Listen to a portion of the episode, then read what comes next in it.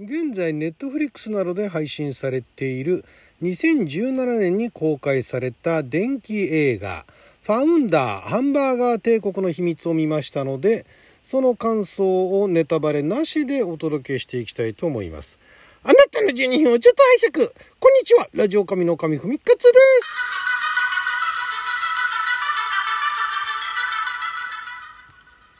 いやーやっと見ました。これあの公開された当初からすごい気になっていてでオリジナルがこのあの原作原作っていうか、まあ、これあの史実史実というにはまだそんなに時間は経ってないんですけれどもそのマクドナルドの創業者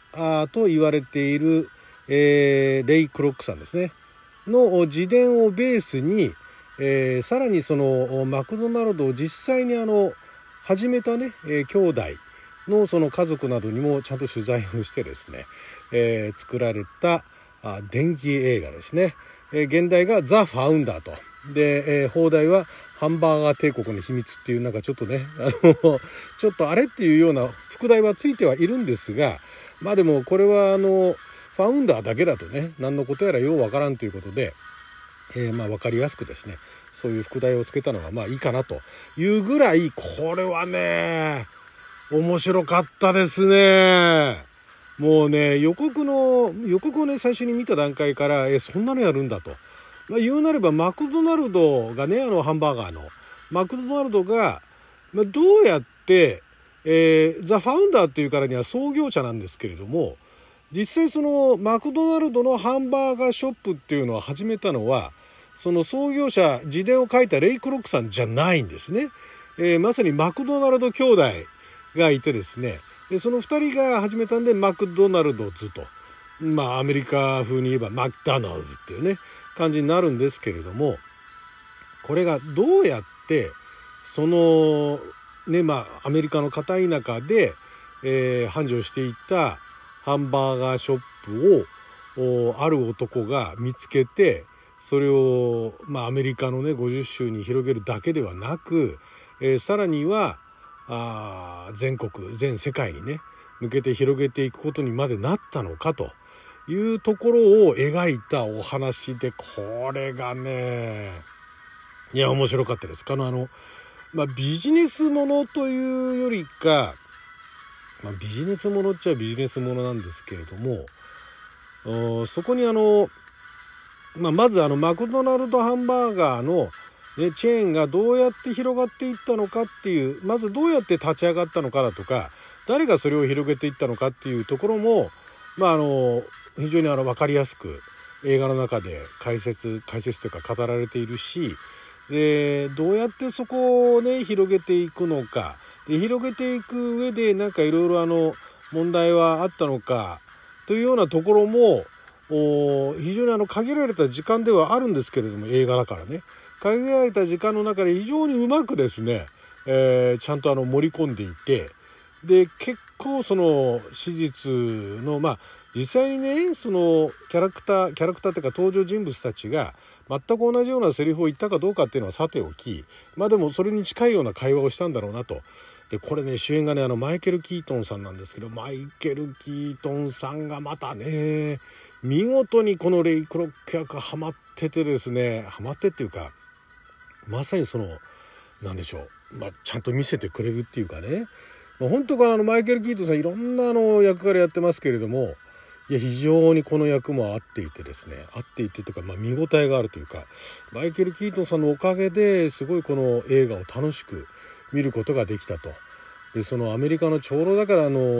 第二次大戦後の話ですよね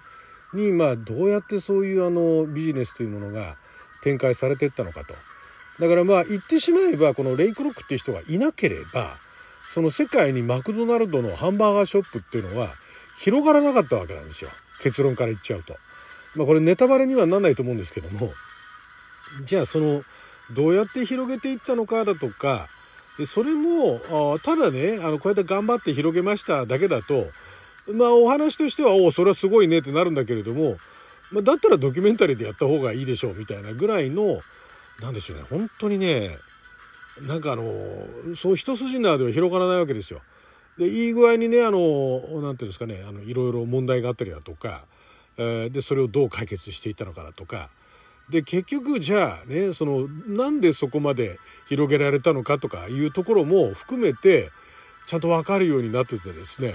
でまあ泥臭いっちゃ泥臭い話なんですけれどもその何でしょうね。いわゆるそのハリウッドのね映画のなんかいわゆるサクセスストーリーみたいな感じではあの作られてないんですね。だから見方によってはその主人公のレイ・クロックっていうのはひどい人だなと いうふうに見てしまう人もいるでしょうし、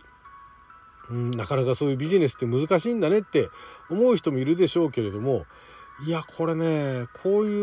うのは何だっけあの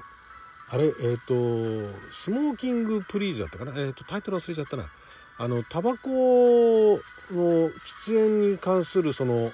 なんかあのタバコ会社かなんかのね、えー、人の話を描いた映画って昔あってそれもすごい私面白かった好きだったんですけれども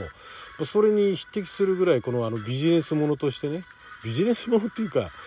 まあ、それ実際にあったそのビジネスがね広がっていく様を非常にあの分かりやすくかといってあの何ていうんですか電気電気映画っちゃ電気映画なんだけれどもなんか硬すぎず難しすぎず、えー、見せてくれてるなっていうところが非常に良かったです。見応えありましたね。だからそういうのがだから日本でもねあのドラマでねそういうなんかあのビジネス的なものの問題があったりだとかで、えー、結構あの名作のドラマと言われてるものたくさんありますけれどもまああれはあれで、えー、でもそういうジャンルのでそういういわゆるなんかあの「惚れた晴れたら」とかね、なんかあの世界を救うためにだとかなんかあとなんかなんですかね、えーまあ、法律のどうのこうのみたいなねいうようなものじゃなくてこういうあのビジネス系のあの話が好きな人は、まあ、まず楽しめるんじゃないですかね。えー、っていうぐらいあなるほどこうやってマクドナルドって大きくなっていったんだねっていうねそこが面白かったですね。でちょうどだから50年代の頃のそのアメリカの状況だとか様子だとかその食品業界ってそこまで広げちゃっていいかどうか分かんないですけどもまああのどういう、まあ、ハンバーガーっていったことに関して、まあ、どういうアプローチがあったのかなとか、まあ、そのハンバーガーショップっていうのがどういう立ち位置だったのかとかね。でなんでそのマクドナルド兄弟のおそのなんていうかあのお店がねあの良かったのかとか優れてたのかだとかね。なんかそういったようなところとかいうのもちゃんと分かるようになってるしいや面白かったですね。えこれで結構後半の部分でその史実の中で割愛してるところがあったりとかしてえー、そうなのっていうのもまあなくはないんですけれどもそこら辺は今のウィキペディアにあの実際あの掲載されてる映画ではなくその映画の登場人物のウィキのページかなんか見るだけでも結構補足事項としてね、えー、確認することができるのでなんかあれ？これ何？えこういうことなの？って思ったらえー、ウィキでねその人物のあの書いてあるところを見ればあのもう少しあの納得できるっていうかね、えー、面白いと思います。これあの放映当時放映当時っていうかあの公開当時結構あの評判も良くて評価も高かったんですけども まあでも内容が内容だからなのかなあんまりファミリーで見るような作品でもないからか、えー、興行成績はそこまで伸びなかったようですね。えー、悪くはなかったんだけれどもじゃああの制作費を賄えたかっていうとそこまでではなかったと。いうところなんでね、まあ、非常にあの映画のあのなんですか商売としてはなかなか難しいところはあったと思うんですが作品としては本当面白かったんでね。これは是非ともその本当にだからねあのハンバーガーマックマクドナルドっ